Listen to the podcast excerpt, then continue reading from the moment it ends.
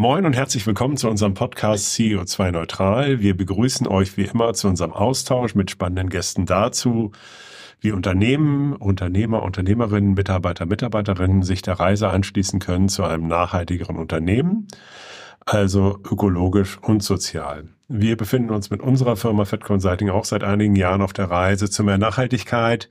Dabei nehmen wir euch mit, denn wir glauben fest daran, dass es ja am Ende alle braucht und dazu braucht es eben auch den Austausch und das Teilen von Wissen. Wir, das sind wie immer Maike und ich. Maike, wie geht's dir? Moin Nils, ja, mir geht's sehr gut. Äh, das ist jetzt auch schon irgendwie die zweite Aufnahme diese Woche. Ich glaube, wir haben noch eine sogar. Es mal wieder Podcast Week und das ist irgendwie immer schön, weil äh, man ja immer inspiriert aus dieser Stunde dann auch wieder geht. Deswegen freue ich mich total. Wie geht's dir? Ja, mir geht's auch super. Ich freue mich auch total auf den heutigen Podcast auch. Äh, wir hatten ebenso vorher schon äh, kurz nochmal gesprochen, wie wir uns eigentlich kennengelernt haben und das halte wir auch nochmal zu teilen. Das ist halt total nett, weil es eben auch so ein schönes, äh, ja, so ein schönes Unternehmen ist. Wen mhm. haben wir denn da? Ja, und zwar ist Andreas Greithanner bei uns. Äh, Andreas, du bist äh, von der Firma Esri heute hier und ja, eigentlich fast schon Urgestein, würde man wahrscheinlich sagen. Nämlich seit über 22 Jahren bist du Teil des Unternehmens, hast da viele Stationen hinter dir. Du warst unter anderem auch Director für Professional Services und bist mittlerweile Program Manager Sustainability. Nebenbei bist du aber auch Landwirt, hast deinen eigenen äh, kleinen Betrieb ähm, und dass sich die beiden Berufe vermutlich eben auch ganz gut ergänzen und äh, was das, was du da, was sich das gegenseitig vielleicht auch beeinflussen kann. Darüber werden wir sicherlich auch nochmal reden. Andreas, schön, dass du heute bei uns bist. Wie geht's dir? Mir geht's gut. Danke, dass ich dabei sein darf. Freut mich. Habe den Termin heute schon mit Spannung erwartet. Die Woche äh, ist für mich auch wieder ganz abwechslungsreich. Zwei Tage Schulung zum Change Management. Heute durfte ich meine Pensionsrinder in die Heimat verabschieden. Jetzt der Podcast, heute Nachmittag Workshop zum Nachhaltigkeitsberichterstattung. Von dem her immer ein gutes Programm. Viel los. Wir beginnen ja immer mit der Frage, wie bist du eigentlich zum Thema Nachhaltigkeit gekommen? Also wie würdest du das bei dir umschreiben? Äh, war das so irgendwie so ein Moment, wo du gesagt hast, äh, das ist es jetzt, oder hast du es schon von deiner Oma äh, quasi mitbekommen äh, oder irgendwo dazwischen? Erzähl doch mal. Ich glaube, es ist bei mir so ein bisschen dazwischen. Viele Dinge haben mich da ganz unbewusst beeinflusst oder begleitet über die Jahre. Mit Landwirtschaft und Forstwirtschaft hat man natürlich irgendwo einen Bezug zur Nachhaltigkeit. Der Begriff Nachhaltigkeit entstand in der Forstwirtschaft. Und ich muss zum Beispiel dafür sorgen, dass bei mir der Wald wieder nachwächst, wenn ich die Bäume geschlagen habe oder wenn ein Schadereignis war, gehört mit dazu. Von dem her passiert das sowieso in der Land- und Forstwirtschaft. Ich habe auch durch meine Position zu den Themen Bio-Lebensmittel und regional schon ganz unbewusst eine Wahrnehmung in der Firma erzeugt, die mir dann reflektiert wurde, als ich die neue Funktion da übernommen habe. Von dem her, ja, begleitet mich seit langem, aber wie gesagt, eher unbewusst. Hm. Und von dem her, wie bin ich dazu gekommen? Ähm, ich wurde dann Mitte letzten Jahres gefragt, ob ich mir das vorstellen kann, bei Esri so eine Aufgabe zu übernehmen. War dann etwas skeptisch am Anfang, weil ich ja nach 20 Jahren auch weiß, wie die Firma so tickt und konnte mir da schon im Kopf ausmalen, wo so die Herausforderungen liegen, um es mal so zu sagen. Aber nachdem mir das, die Unterstützung von der Geschäftsführung sicher ist an, an der Aufgabe, bleiben die Herausforderungen die gleichen, nur man geht da ein bisschen anders ran, wenn man weiß, äh, dass die Firma sich da entwickeln will und die Unterstützung da ist. Mm, absolut. Bevor wir gleich nochmal tiefer einsteigen in, in, deine Tätigkeiten da, kannst du nochmal ein paar Sätze zu Esri als Firma verlieren und auch vielleicht ganz kurz mal anreißen, was sind Geoinformationssysteme? Ich muss zugeben, bevor wir zusammengearbeitet haben, wusste ich darüber auch nicht so viel und finde das so faszinierend. Deswegen, ich glaube, das interessiert unsere HörerInnen auch. Ja, ich versuch's mal. Also rein formal, wir sind Reseller, Distributor für Software, die in Amerika hergestellt wird. Da sind wir zuständig für das Gebiet Deutschland und Schweiz, wobei das zwei äh, Firmen sind, eine in Deutschland, eine in der Schweiz. Das zum formalen Teil der Firma haben 300 Mitarbeiter ungefähr äh, und sind seit über 40 Jahren unterwegs Die Software oder die Firma in den USA gibt es seit 50 Jahren ungefähr. Aber was es gibt, was sind Geoinformationen, was ist ein Geoinformationssystem? Das ist am Ende die Verknüpfung von Karten und Daten. Also alles, was irgendwie einen Raumbezug hat, wird sichtbar gemacht auf einer Karte. Und unsere Stärken sind dann in der räumlichen Analyse. Das heißt, sie kann Auswertungen machen. Wie steht etwas in Beziehung? Wo gibt es Einflüsse? Wie ist es über die Räumlichkeit miteinander verknüpft? Und dann gibt es eben Anwendungen von bis. Also ich selber war in meinen Funktionen bei, ganz unterschiedlichen Kunden unterwegs. Versicherungen, äh, Energieversorger, also verschiedenste Bereiche, Industrie. Behörden sind eine unserer stärksten und ältesten Kunden. Forstwirtschaft natürlich, aber auch viele andere Behörden. Das heißt, jeder, der irgendwo, und das sind die meisten Daten, Daten hat, die einen Raumbezug haben und dort rausfinden möchte, Mehrwerte schaffen möchte, der nutzt unsere Software. Okay, also sind das auch so Satellitendaten, Wetterdaten oder was sind das für Daten? Die Daten hat der Kunde oder die gibt es global, die kann man kaufen und das sind ganz einfache Geodaten. Jeder kennt das vom Messungsamt, die die Grundstücksgrenzen aufnimmt. Da beginnt es manchmal. Die Energieversorger haben ihre Leitungen und jeder oder viele nutzen dann natürlich auch Fernerkundung, also Satellitendaten, Luftbilder, alles, was man sich da vorstellen kann. Die werden dort übereinander gelegt, in einer Karte dargestellt. Zum Beispiel, was mich immer schon begeistert hat, war äh, in, in Berlin. Die haben es geschafft, und das ist nicht überall so, die Straßenbeleuchtung, die Stromversorgung, den Kanal, die Wasserversorgung, also alle Versorgungsdaten, auch das Straßennetzwerk übereinander in der Karte zu bringen. Und das hilft natürlich zum Beispiel Rettungsdiensten, um sich zurechtzufinden. Wo muss ich aufpassen? Wo sind Hauseingänge? Wo kann ich fahren? Äh, wo gibt's Wasser? Wo muss ich auf Abwasser achten?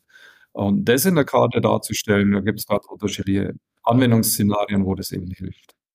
Ich kann an der Stelle auch wirklich nochmal empfehlen, mal bei Esri ein bisschen auf der Homepage äh, rumzuklicken. Äh, ähm, es gibt auch ganz, ganz viele Karten, die er so frei zur Verfügung stellt, zu wirklich den unterschiedlichsten Themen. Es ist wirklich, es ist spannend. Also ich habe mich da äh, schon mal richtig verloren, irgendwie stundenlang so Karten durchgeklickt und geschaut, was ich so finden kann. Rabbit das Hole. macht Rabbit Hole, genau, so einmal so richtig äh, falsch abgebogen im Internet.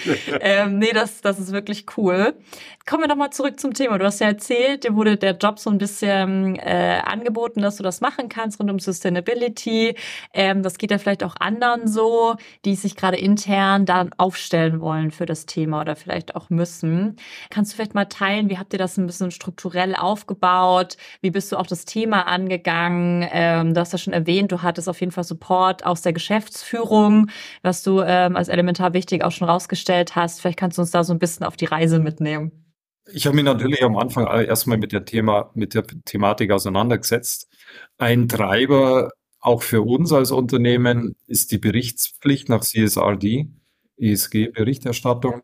Aber wir sind noch in der Situation, das kommt 2025 für uns. Wir können uns äh, ohne den Zwang von außen durch diese Berichtspflicht erstmal auch mit dem Thema auseinandersetzen. Was bedeutet das für uns? Wie wollen wir damit umgehen? Und das war so die erste Zeit, was dann gemündet ist, dass wir unsere Unternehmensstrategie erweitert haben, angepasst haben, um das Thema dort mal aufzunehmen und klar mal ein strategisches Statement zu geben. Wie stehen wir dazu? Was wollen wir an der Stelle? Das war eine wichtige Basis, um dann weiterarbeiten zu können. Und Aktuell besteht äh, meine Aufgabe aus zwei Hauptthemen. Das ist die CO2-Bilanz, mit der habe ich auch begonnen, und die Nachhaltigkeitsberichterstattung. Das ist auch über zwei äh, Projekte abgebildet intern. Und ich habe mit der CO2-Bilanz begonnen. Da sind wir dann ja auch zusammengekommen äh, zu dem Zeitpunkt, wo ich eben Unterstützung von außen gesucht habe. Was für mich auch ein wichtiger Aspekt ist, wie geht man da vor? Wir sind ja nicht die Ersten, die das machen, machen wollen, machen müssen. Und darum ist mir immer wichtig, mit jemandem zu sprechen, der das schon öfters gemacht hat, äh, dort den Input zu holen. Dann hat sich das eben weiterentwickelt. Wie gesagt, die CO2-Bilanz, parallel dazu mehr und mehr in das Thema Nachhaltigkeitsberichterstattung eingearbeitet. Was ein weiterer Baustein war, was ich wichtig fand, ist der Austausch mit unseren, ich sag mal, Schwestern auf europäischer Ebene. Wir sind der Distributor für Deutschland und Schweiz und gibt natürlich andere aber auch den Kontakt zu unserem Mutterhaus zu suchen, weil wir dort natürlich auch letztendlich abhängig sind äh, als die sind dann wiederum Lieferant zu uns, um es mal formal zu sagen. Und von dem her muss man da zusammenarbeiten und kann aber auch von den Erfahrungen der anderen Distributoren profitieren. Und dort einen Austausch zu pflegen, halte ich auch für wichtig. Was dann so von der Seite dazu kam, als wo man getrieben wird als Lieferant, ist das Lieferketten-Sorgfaltspflichtgesetz. Steckt ja auch sehr viel aus dem Themenbereich Nachhaltigkeit drin. Das sind dann nochmal weitere Impulse, mit denen man umgehen muss, die man aber auch positiv nutzen kann, um voranzukommen. Wie würdest du denn sagen, du hast das so ein bisschen ähm, schön eingeleitet? Also ja, ihr habt diese Pflicht, die kommt, aber auch noch Zeit und seid nicht dadurch so doll getrieben. Ähm, es ist ja auch doch immer mal wieder so ein bisschen emotionales Thema, äh, wenn man äh, anfängt, das Thema Nachhaltigkeit im Unternehmen irgendwie ähm, auch erstmal reinzubringen und sich darüber zu unterhalten und so. Ähm, wie, wie war das bei dir euch? Ähm, und ist es wirklich ein sehr, äh, was du beschrieben hast, gerade ist ja sehr Fuß Fußabdruck, also CO2-Bilanz, Transparenz schaffen, äh, Dekarbonisierungsweg, kommen wir bestimmt auch noch mal zu. Ähm, siehst du auch Handabdrucksthemen, also dass ihr euch auch mit ähm, äh, den ja nochmal anderen Aspekten außer CO2 schon auseinandersetzt? Ja, schon. Also zum einen, was du gesagt hast, ist ein sehr emotionales Thema, aber ich nur kurz darauf eingehen. Das muss man sich bewusst machen. Das ist jetzt nicht ein Corporate-Thema, das man innerhalb der Firma behandelt, sondern jeder ist da ja in seinem privaten Umfeld auch persönlich betroffen. Jeder hat da seine eigenen Schwerpunkte. Ich habe sehr früh am Anfang auch eine Umfrage gemacht, mal einen Querschnitt aus dem Unternehmen, mal interviewt. Wie stehst du zu dem Thema? Was ist dir da wichtig? Und da hört man natürlich, der eine hat seine Gedanken mehr bei, äh, wo beschaffe ich meine Kleidung? Der andere ist dann mehr in der Mobilität, weil ihn das irgendwo getriggert hat. Also von dem her, da sieht man dann auch alle Facetten und so muss man es auch behandeln. Das ist ein vielschichtiges Thema. Jeder hat seine private, seine privaten Impulse da und das kann man nur, ich glaube, dass man es nicht trennen kann, weil es uns alle miteinander bewegt. Und das muss man ein bisschen berücksichtigen, dass da jeder auch so sein eigenes Empfinden dazu hat. Und auf das muss man ein bisschen Rücksicht nehmen, denke ich mal. Und jetzt habe ich den zweiten Teil vergessen. Genau, Handabdruck. Und das war dann das, was ich auch sehr, sehr positiv empfinde, dass wir uns zum Beispiel Gedanken gemacht haben zum Corporate Volunteering. Ich konnte dann dazu sagen, und muss man immer ein bisschen aufpassen, wir haben sowas schon vor 15 Jahren gemacht, ohne diese Überschrift. Aber ganz egal, es ist toll, dass wir das wieder aufgenommen haben, dieses Thema, und dann eben in einer ganz anderen Richtung nochmal als Unternehmen aktiv werden.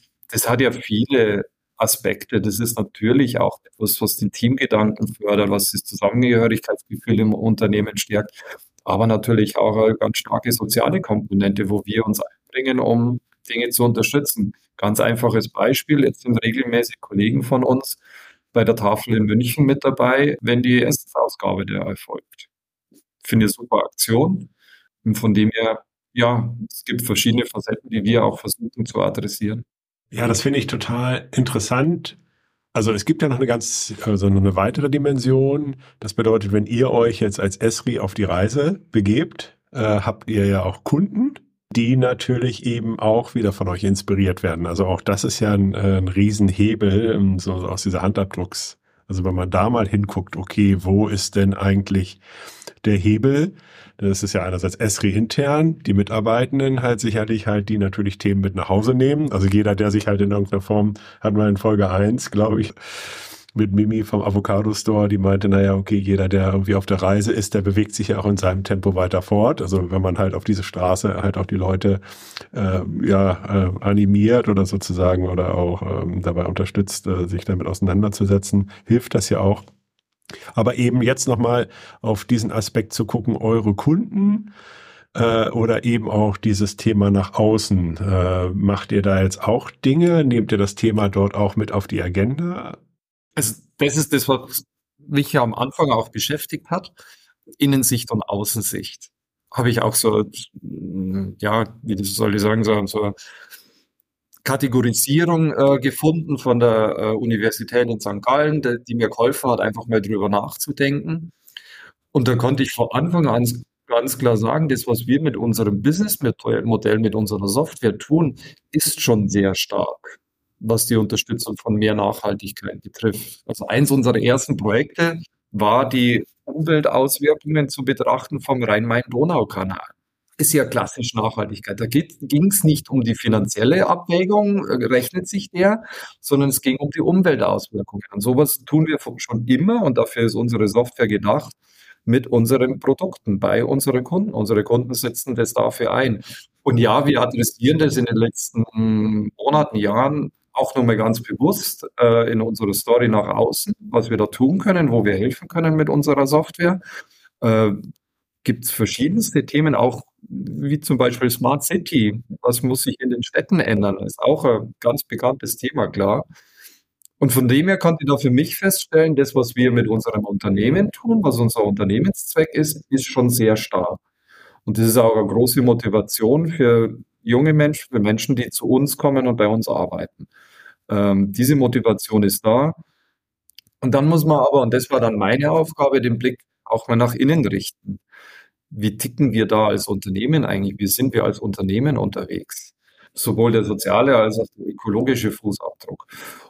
Und das sehe ich als meine Aufgabe, das dann übereinander zu bringen, weil die Story nach außen so gut ist und so überzeugend ist und mich auch motiviert und viele meiner Kolleginnen und Kollegen motiviert, äh, muss dann aber auch der Blick nach innen irgendwo dort zusammenpassen. Und das merken die Jungen natürlich auch, die zu Esri kommen und dann die ein oder andere, das ein oder andere Fragezeichen haben. Die trauen sich vielleicht nicht laut äußern. Das habe ich dann in den Interviews rausgefunden. Da habe ich natürlich auch junge Kollegen äh, mit denen mal gesprochen. Und dann sind halt manche Dinge offensichtlich. Das ist auch ein Teil, was, was ich bei euch gesehen habe, was, was mir sympathisch war. Auch ihr habt es gemerkt, dass da so ganz tiefe Löcher gibt, wo man erstmal lieber nicht hingeschaut hat, aber eigentlich muss man sich eingestehen, da gibt es echt was zu tun. Und so ist es bei uns auch. Also manche Dinge sind da offensichtlich und darum muss man auch mal was tun und, und äh, den Schritt in eine andere Richtung machen. Ja, ja, genau. Und gerade dieses Offensichtliche, dass man, man hat ja oft so ein Gespür, bei uns waren es ja, wir sind ja einmal im Jahr zum Teaming geflogen, ne? Irgendwo in Europa, alle Mann, alle Frau an Bord, in ein Flugzeug und los. Das war irgendwie klar, dass das ein großer Anteil unseres CO2-Fußabdrucks hat. Aber als wir das dann nochmal gesehen haben, schwarz auf weiß, dass es nahezu 20 Prozent sind, das ist nochmal was ganz anderes, ne? Und dann ist halt auch völlig klar, welche Maßnahme abgeleitet wird, nämlich wir fliegen nicht mehr zum Teaming. Und das hilft hilft halt schon total. Und das ist ja eigentlich auch das, was wir jetzt gemeinsam gemacht haben. Ne? Auch, dass ihr für euch jetzt erstmal diese Baseline hinzustellen, damit man vielleicht die Dinge, man weiß es eigentlich schon, aber man hat es eben nochmal schwarz auf weiß und man sieht aber vielleicht auch nochmal andere Dinge, mit denen man nicht gerechnet hatte. Ach krass, guck mal, was das auch für einen Einfluss eigentlich hat. Vielleicht können wir hier was tun. Ähm, ich weiß nicht, kannst du so ein, zwei Erkenntnisse vielleicht auch teilen, die du jetzt hattest in diesem Prozess ähm, und eventuell über Maßnahmen, die ihr gerade auch schon überlegt. Ich weiß, es ist noch relativ frisch gerade bei euch, deswegen ähm, müssen wir mal schauen. Ne? Wollte ich gerade einleiten, wir sind da gerade in dem Prozess. Ähm, wir haben jetzt das festgestellt in der CO2-Bilanz. Ich sage mal, ein Baustein, der viele bei Esri nicht überraschen wird, sind unsere alten Gebäude in Kranzberg, äh, die halt schlecht isoliert sind. Also jeden, den ich da frage in unserem Hauptstandort Kranzberg, das ist keine Überraschung, von dem her kann ich da drüber reden. Es gibt noch zwei, drei weitere Punkte, die halt signifikant sind, wo wir dran müssen. Ähm, das ist jetzt im Unternehmen noch nicht bekannt, darum möchte ich jetzt nichts vorwegnehmen. Da sind wir gerade dabei, die Kommunikation zu planen, wo uns auch überlegt, was die Maßnahmen sind, was unsere Ziele sind. Das wird jetzt die nächsten Wochen alles dann kommuniziert. Aber genau das ist das Wichtige. Also nicht irgendwelchen beliebigen Stellen anzufangen, sondern erstmal die großen Brocken zu identifizieren, weil man dort auch wirklich was bewirken kann klare Maßnahmen zu formulieren. Die sind in unserem Fall auch, auch offensichtlich und einfach zu formulieren. In der Umsetzung dann vielleicht äh, ein bisschen schwieriger, schmerzhafter. Äh, und das ist das, darum war ich froh, die letzten zwei Tage zu, die, die Schulung zu haben. Wie sieht der Change dann aus? Zuerst mal zu überlegen, was bewirkt es, was löst es aus, und dann aber auch damit umzugehen, weil der Weg nach vorn ist klar. Gibt es auch kein links und rechts. Und dann muss man schauen, dass man das gemeinsam gut hinbekommt, sodass man in zwei Jahren, in drei Jahren woanders steht als wie heute. Absolut. Und wie du sagst, ne, also ich habe mich auch richtig gefreut, dass du eingeleitet hast, weil das sagen wir ja auch, also Nachhaltigkeitsmanagement ist Change Management am Ende auch. Und vielleicht ja auch sowas, was man dann auch nochmal als Tipp oder wenn eben andere zuhören, die entweder so eine Stelle gerade aufbauen oder selber NachhaltigkeitsmanagerInnen sind oder irgendwie da was machen in die Richtung, ähm, auch zu fordern, sich Richtung Change weiterbilden zu dürfen, ist, glaube ich, absolut berechtigt. Bei den ganzen Themen, wenn man denn dann mal auf die Maßnahmen nämlich schaut und auf die Hebel, die man hat, dann sind das nun mal Changes, die eingeleitet werden und sicherlich auch hier und da manche, die schon äh, mal eingreifen in das tägliche ähm, in den täglichen Ablauf vielleicht mancher Mitarbeitenden. Und da muss man, das, das muss man sich bewusst sein, das muss man auch ernst nehmen, ne? weil am Ende will man ja auch äh, nicht einfach so, ab jetzt ist es so, das ist ja auch keine moderne äh, Führung eines Themas. Ne? Und wenn man dann selber über 20 Jahre in der Firma ist, weiß man ja, was die ein oder andere Gewohnheit ist, um es mal so zu formulieren. Und dann kann man sehr gut abschätzen, was das auslösen wird, wenn man dieses Thema oder jenes Thema mal angreift und zwar nicht nur so ein bisschen vorsichtig angreift, sondern dann schon sehr deutlich verändern möchte. Ja, wenn man mal nochmal auf dich privat schaut, als Landwirt und in der Forstwirtschaft, bist du ja auch nicht hundertprozentig überzeugt von einigen Kompensationslösungen. Wenn man mal auf das Thema Kompensation guckt. Ne? Also das eine ist ja Vermeidung, äh, dann geht es ja immer noch um den Teil, womit wir uns ja auch, glaube ich, seit mhm, Folge mhm. 1 beschäftigen. Äh, wie kompensiert man denn jetzt sinnvoll? Äh, und ähm, da ist ja auch viel entstanden, weil da natürlich eben auch viel Bedarf ist und dementsprechend auch natürlich entsprechendes Business halt wieder hintersteht. Und da gibt es ja irgendwie viele Kompensationslösungen, äh, die sich da am Markt äh, tummeln, äh, die dann halt mal mehr oder weniger teuer sind, sage ich mal, mhm. pro Tonne CO2. Worauf sollte man denn aus deiner Sicht achten bei dem Thema Kompensation, wenn man auch wirksam kompensieren will und nicht nur auf dem Papier? Ja, das Thema hat mich beschäftigt. Ihr könnt euch vorstellen, dass ich ja nicht nur nach oder nicht nur Anfragen und Kontakte hatte, um mir helfen zu lassen, sondern viele kommen auch an mit, wir hätten ein super Kompensationsangebot. Und wenn man dann der Erste erzählt hat, äh, ja, wir pflanzen Bäume, dann habe ich halt noch zwei, drei Nachfragen und dann wurde das Gespräch recht dünn. Äh, von dem her, ich bin kein Fan von Kompensationsmaßnahmen durch Bäume pflanzen. Um nochmal klar zu betonen, mir ist es wichtig, dass das, was passiert ist mit unseren Wäldern, wieder ausgeglichen wird, wieder rückgängig gemacht wird oder wie auch immer man das bezeichnen möchte. Das, was im Amazonasgebiet passiert ist, die Abholzungen und die Konsequenzen sehen wir jetzt mit der Trockenheit. Das ist dramatisch und hat natürlich Einfluss auf unser Klima, auf, unser, auf unsere Welt. Von dem her das wieder auszugleichen, rückgängig zu machen, ist ein, ein wichtiges und großes Vorhaben. Gleichzeitig ich als Forstwirt, ich muss dort, wo Wald war, auch wieder Wald schaffen. Also ich kann es nicht brach liegen lassen, sondern es ist meine Pflicht, dort dafür zu sorgen, dass der Wald auch wieder entweder von selbst wächst, gibt ja Naturverjüngung, Anflug, vermehren sich ja selber oder halt durch gezielte Pflanzmaßnahmen. Und darum muss ich sagen, ein Baumpflanzprojekt in Deutschland, wenn ich das als Firma finanziere, kann ich tun, aber eigentlich muss der Forstwirt sowieso selber machen. Wenn der jemanden findet, der ihm, bei dem, bei, der ihm dabei hilft, okay. Aber die Kompensation hatte die Überschrift CO2-Kompensierung.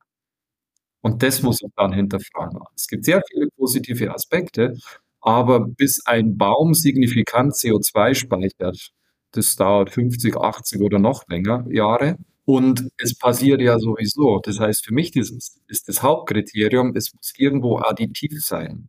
Also wenn kompensieren, dann muss ich etwas unterstützen, was zusätzlich CO2 aus der Atmosphäre nimmt und nicht etwas, was sowieso passieren muss. Und von dem her wird es dann schwierig, die richtigen Maßnahmen zu finden. Ich habe jetzt auch nicht die Antwort. Ich keine Ahnung. Da haben wir alle miteinander viel zu tun, äh, um da in die richtige Richtung zu kommen. Gibt es verschiedene Ansätze, aber was ich halt oft beobachtet habe, dass man sich das ein bisschen zu leicht macht mit der CO2-Kompensation. Da bin ich etwas kritischer, habe dann vielleicht auch aus meiner Erfahrung mehr Fragen als wie andere und vielleicht auch einen anderen Blick drauf. Und von dem her, für mich ist wichtig, ich versuche das auch bei uns im Unternehmen so zu kommunizieren. Wir müssen erstmal vermeiden, das, was vermeidbar ist, vermeiden. Dann können wir überlegen, wo wir einsparen können, reduzieren. Und dann wird für uns alle irgendwas übrig bleiben, was zu kompensieren ist. Und ich sollte nicht hinten anfangen mit dem Kompensieren, sondern ich sollte vorne anfangen in der Priorität.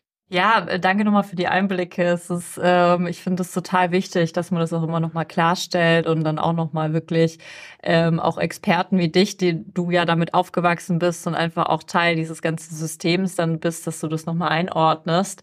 Weil ich glaube, ganz viele, die sich dann auch entscheiden für irgendwelche Kompensationsmöglichkeiten, tun es ja wirklich auch, weil sie ähm, glauben, dass das dann auch gut ist und richtig ist. Und ich würde da niemandem unterstellen, der Zertifikate kauft für ein Unternehmen oder so dass das bewusst ist, dass das vielleicht eigentlich sowieso passiert oder nicht additiv oder schlimmstenfalls.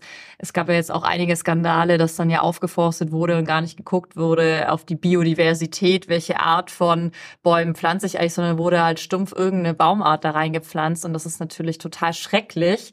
Am Ende wieder schadet es irgendwie dem ganzen Thema Nachhaltigkeit auch wieder, weil du glaubst es dann ja auch nicht mehr am Ende.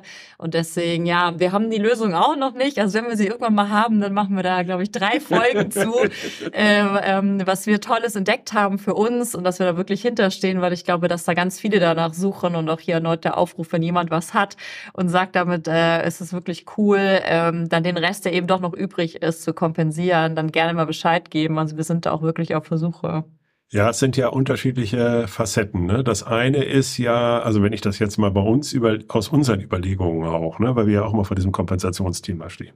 Das eine ist ja, erstmal lokal oder global. Also wenn man jetzt an das Thema Aufforstung halt irgendwie denkt. Ne? Also das eine ist ja eben, man kann ja schützen, was ja aber nicht sozusagen wirklich additiv ist, aber indirekt natürlich eigentlich schon additiv wäre, weil also wenn man es vom Abholzen äh, sozusagen halt irgendwie schützt ist es ja eigentlich additiv, aber es ist ja auf dem Papier nicht unbedingt so. Dann ist natürlich die Frage, wenn ich das halt lokal mache. Also ist natürlich auch immer schön, wenn man jetzt, wenn man einen besseren Bezug hat, ja auch für die Mitarbeitenden. Wenn das jetzt irgendwas ist mhm. innerhalb von Deutschland, hat natürlich eine andere Wirkung, als wenn das jetzt irgendwas ist, was in Panama ist beispielsweise. Also sehr weit weg. Dann ist natürlich eben noch die Frage, wie das Ganze halt dann irgendwie aufgeforstet wird. Schrecklich, als wir im Harz waren, mhm. äh, da vor zwei Jahren oder so, äh, und da halt mal, äh, oder da den Brocken darauf gegangen sind. Also wenn man das halt sieht, äh, da graust es einem. Also auch da muss eigentlich sehr viel passieren. Und es muss natürlich eben Experten da sein und es muss ja eben auch Erfahrungswissen halt irgendwie aufgebaut werden um das dann halt auch wieder zu multiplizieren. Ne? Und gleichzeitig ist natürlich Forstwirtaufgabe und man will den ja, also und da doppelt und dreifach zu verdienen, kann ja eigentlich auch nicht die sozusagen, also den eigentlichen Job, den man hat, sich halt nochmal doppelt äh, versilbern zu lassen. Also das ist eine schwierige Gemengelage. Also und was, was für mich auch wichtig ist bei diesen, oder wichtig, ein Aspekt ist, ein weiterer Aspekt ist bei diesen vielen Projekten, ich sehe ja bei mir, wie lange es dauert, bis ein Baum groß wird und was man da alles tun muss. Und da ist das Pflanzen der erste kleine Schritt. Und dann ist man aber 20 Jahre beschäftigt, bis der Baum mal so groß ist und überlebt hat, nicht, nicht vom Schnee erdrückt wurde, vom Reh gefressen, keine Ahnung was, ausgetrocknet ist. Und dann hat man mal einen Baum, wo man dann zuschauen kann, dass er wächst. Braucht man aber 20 Jahre dafür. Und dann wird es langsam mal, äh, dass man ihn in Ruhe lassen kann und wachsen lassen kann. Und wenn ich dann nur ein Projekt habe, das, das sich um das Bäumepflanzen kümmert und keinen Plan hat, was in 25 Jahren an der Stelle ist, total. Auch ein Aspekt. Mhm, ja. Absolut. Du hast das schon erwähnt, also ihr habt jetzt einen Überblick, die Baseline ist geschaffen, es werden jetzt irgendwie Maßnahmen kommen, da wollt ihr natürlich sauber kommunizieren und beschäftigt sich mit Change. Steht noch was an, also kannst du so ein bisschen teilen, was sind so für dich deine nächsten Schritte oder was planst du aktuell so nach vorne? Ja, da wollte ich aber vorher noch was, was vergessen, was, ich, was jetzt ganz gut passt was an der Stelle immer wichtig ist, immer wieder beim Change Kommunikation. Und wir versuchen das regelmäßig dann in unsere Briefings einzubauen. Da müssen wir auch noch etwas üben. Das ging jetzt im Sommer ein bisschen verloren, auch vor dem Hintergrund, dass wir bei der CO2-Bilanz nochmal eine Schleife drehen mussten. Äh, wir haben da den, die Unterstützung von außen gewechselt. Chris Schleicher hat es dann aufgefangen, den kennt sie auch ganz gut. Mit dem sind wir dann sehr schnell vorangekommen, aber dann gab es im Sommer einfach ein Loch der Kommunikation, weil wir nicht so vorangekommen sind, wie wir uns das gewünscht hätten. Aber auch sowas muss man kommunizieren. Dann ist das Statement vielleicht kürzer, aber zumindest äh, nimmt man die Leute wieder mit. Haben wir übersehen, lernen wir noch. Ähm, von dem her müssen wir da wieder ein bisschen nachholen. Du hast es schon gesagt, die Maßnahmen sind wichtig. was für mich dann in Zukunft ähm, auch noch wichtig ist, es gibt vielleicht die drei großen Maßnahmen, die dann in ein Projekt gepackt werden und natürlich umgesetzt werden. Das eine dauert länger, das andere geht schneller. Aber ich glaube auch, und das ist dann so das, die dauerhafte Arbeit, weiterhin für Bewusstsein zu sorgen, dann ein paar kleinere Maßnahmen zu identifizieren, die auf ganz unterschiedlichen Ebenen dann umgesetzt werden können. Deren Impact wird nicht so groß sein, aber es ist Arbeit am Bewusstsein und auch die kleinen Beiträge helfen. Und her, das wird dann so noch die nächsten, werden die nächsten Schritte sein. Wo haben Mitarbeiter Ideen? Wo habe ich noch Impulse, was man tun könnte, dass man das noch aufgleist, unabhängig von den zwei, drei, vier großen Maßnahmen, die man natürlich anders aufhängt. Total interessant. Und ich bin auch wirklich gespannt auf die weitere Reise. Was natürlich auch wirklich interessant ist, ist immer, wie wird das von euren Kunden aufgenommen, ne? Mhm. weil äh, ihr natürlich eben auch natürlich ein Stück weit interessant seid für die. Äh, wie wird denn drüber gesprochen? Aber das können wir, glaube ich, halt dann irgendwie nochmal irgendwann später, äh, wenn wir mal Kommst sagen, du nochmal? Ja, ja. ja aber drauf gucken. Dadurch, dass wir jetzt eben schon am Ende der Zeit sind, möchte ich dich ja, ermutigen, doch mal einen Appell loszuwerden an Unternehmen. Was würdest du denn jetzt den Zuhörern und Zuhörerinnen noch gerne nochmal mitgeben, beziehungsweise was würdest du gerne nochmal loswerden? Sind zwei Punkte. Eins, was mich ausmacht oder was, was mir immer wichtig war. Ich bin keiner, der gern mit leeren Versprechen durch die Gegend läuft, sondern ich versuche immer ehrlich zu bleiben und mir, mir selber nichts vorzumachen und anderen nichts vorzumachen. Ich glaube, das ist wichtig und dann nicht nur darüber zu reden, sondern auch ins Umsetzen zu kommen. Darum bin ich froh, dass wir konkrete Maßnahmen haben, die wir umsetzen können. Das ist mir wichtig. Und das Zweite, ich habe es vorher erwähnt, auch den Austausch zu suchen, anderen zuzuhören, von eigenen Erfahrungen zu berichten, aber natürlich auch von anderen Erfahrungen zu profitieren. Und da kann ich nur noch den, die Einladung oder den Appell aussprechen, äh, bei uns auf der Konferenz vorbeizukommen. Äh, die ist jetzt Ende November in Köln. Das ist eine wunderbare Plattform, um mit anderen Unternehmen in Austausch zu kommen. Das hat sich auch die letzten Jahre so entwickelt, dass nicht nur Behörde mit Behörde spricht, sondern auch branchenübergreifend die, die Kontakte gesucht werden. Das ist sehr bereichernd. Da werden wir, äh, die Maike wird mit dabei sein, sind da, um über Corporate Sustainability zu sprechen, wenn da jemand Fragen hat. Das ist so der Blick nach innen. Aber natürlich sind auch viele und große und tolle Kundenpräsentationen da, was man sonst so im Bereich Nachhaltigkeit machen kann, was unsere Kunden mit unserer Software tun. Und ich glaube, da gibt es viele Impulse, viele Ideen, die man sich da abholen kann, äh, was man dann selber damit tun kann. Von dem her da auf der Konfer Konferenz vorbeischauen, die Maike treffen, mich treffen, vielleicht jemand anders von Fed Consulting treffen und viele meiner Kolleginnen und Kollegen, die dann zu den Projekten was erzählen können. Unbedingt. Ja, Andreas, vielen lieben Dank für deine Zeit, die tollen Einblicke. Ich freue mich schon sehr, äh, euch ganz bald dann vor Ort mal wieder zu sehen äh, und auf die Konferenz. Und wir bleiben in Kontakt und äh, nochmal vielen lieben Dank. Gerne. Freude, hat Spaß gemacht.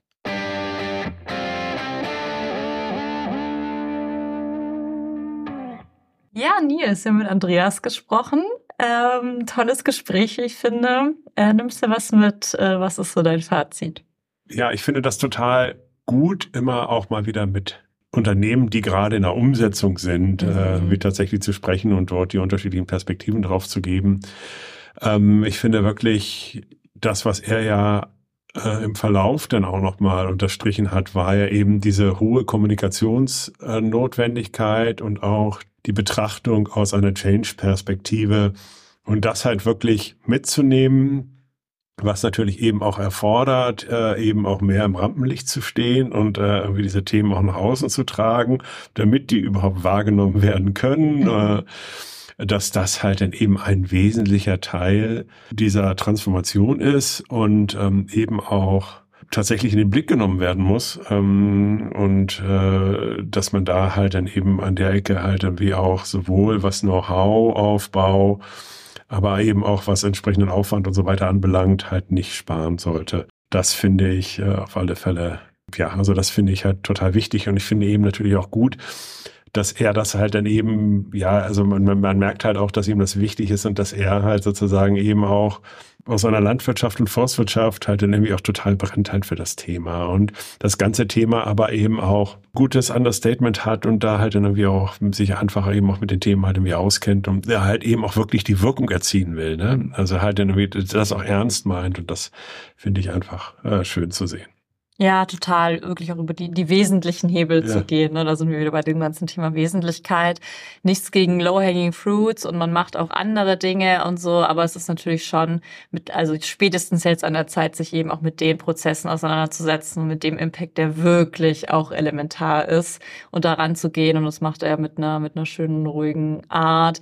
Ja, was ich halt auch noch ganz interessant fand, jetzt an, an Andreas Beispiel entlang, der ja schon sehr lange im Unternehmen ist und deswegen aber auch das Unternehmen sehr gut kennt. Wir so ein bisschen sagen, kennt auch die Pappenheimer, ne? Ähm, also das ist vielleicht auch nochmal was, was sich manche mitnehmen können. Es muss ja nicht zwingend dann die Stelle des Sustainability Managers oder wie auch immer das heißen muss mit jemandem, der schon lange im Unternehmen ist, besetzt werden. Es kommen ja auch wirklich gute Leute von Universitäten etc. Aber dass man schaut, dass man in dieses Team, das sich kümmert, vielleicht doch jemanden nochmal mit reinsetzt, der das Unternehmen schon lange kennt, weil ich glaube, dass das schon auch ein durchaus kritischer Punkt sein kann, wenn es dann eben darauf geht, wie gehen wir es an, welche Stakeholder brauchen wir, mit welchen Blockern können wir rechnen, weil auch hier, ich glaube, wenn man läuft, wenn man in neuen Unternehmen kommt mit Motivation, das kennen wir auch als Beratungshaus natürlich, wenn wir da niemanden haben von Kundenseite, der uns da durchnavigiert und mit dem man eine saubere Stakeholder-Analyse am Anfang macht und so, dann rennst du ja manchmal in manche Dinge rein, die man hätte verhindern können, wenn man es gewusst hätte. Also das mhm. ist vielleicht auch nochmal was, was sich vielleicht der ein oder andere, die ein oder andere mitnehmen kann.